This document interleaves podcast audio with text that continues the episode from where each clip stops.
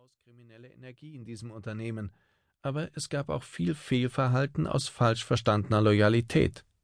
Das war ganz klar ein Fehler unseres Führungssystems. Daraus haben wir unsere Schlussfolgerungen gezogen und Veränderungen vorgenommen, die verhindern sollen, dass so etwas wieder passieren kann. Das tut aber den Werten, auf denen das Unternehmen beruht, keinen Abbruch. Immerhin gibt es den einen oder anderen, der von sich sagt, sein Chef habe ein solches Verhalten von ihm erwartet. Man darf es nicht schönreden. Die Wahrheit ist, dass sich mehr Aufträge für die Betroffenen auch gelohnt haben. Schließlich hatten sie einen variablen Einkommensbestandteil. Das Ganze altruistisch darzustellen nach dem Motto, alle wollten das Beste für Siemens und haben die falschen Maßnahmen angewandt, das ist nicht zulässig. Natürlich war für viele die primäre Motivation nicht, ihren Incentive zu erhöhen, aber sie haben es auch für ihre Karriere getan. Dabei haben sie das langfristige Wohl des Unternehmens ignoriert, auch weil sie seine Werte missachtet haben. Verantwortlich heißt eben auch, verantwortlich zu sein für einen fairen Umgang den Kunden und Wettbewerbern gegenüber. Aber wie dreht man solch ein Rad zurück? Auch das hat mit Verantwortung zu tun. Dort, wo wir persönliche Verantwortung festgestellt haben, waren wir konsequent. Dies ist auch an den Sanktionen abzulesen.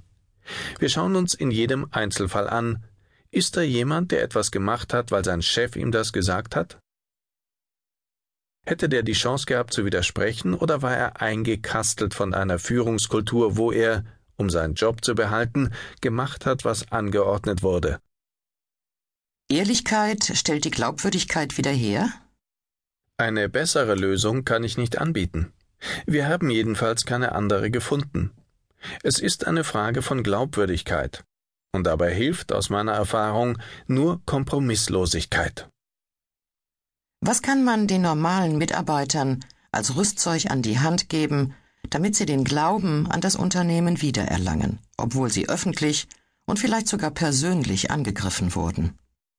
Man muss intern genauso konsequent kommunizieren wie extern, was wir verändert haben. Die Menschen müssen davon überzeugt sein, dass die Dinge jetzt anders laufen. Und dass so etwas deswegen nicht mehr passieren kann. Hat der Konzern also als Ganzes gelernt, konsequenter zu sein? Ohne jeden Zweifel, und zwar auf zwei Ebenen.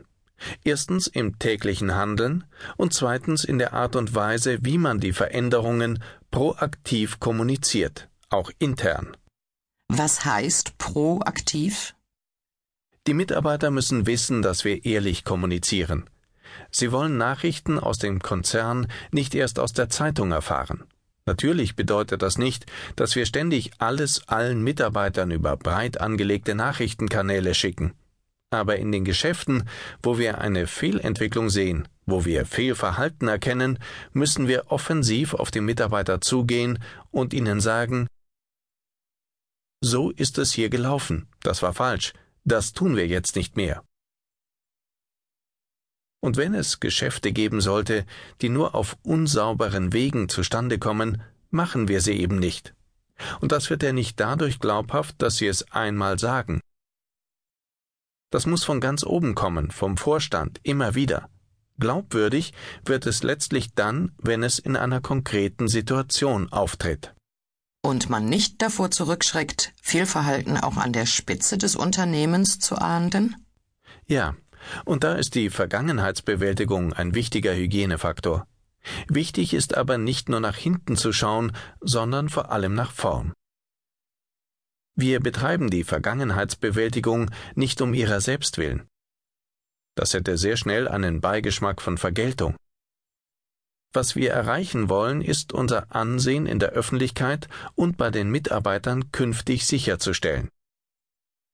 Und dazu gehört, dass keiner unserer Mitarbeiter je wieder glaubt, mein Chef erwartet eigentlich, dass ich so oder so handle, auch wenn es falsch ist. Jeder muss wissen, dass das keiner von ihm erwarten darf. Wie stellen Sie sicher, dass die Mannschaft weiterhin motiviert ist? Was Menschen sehr motiviert, sind Erfolgserlebnisse. Und an der Frage, wie ich Menschen die Chance gebe, sich erfolgreich zu fühlen, hat der Skandal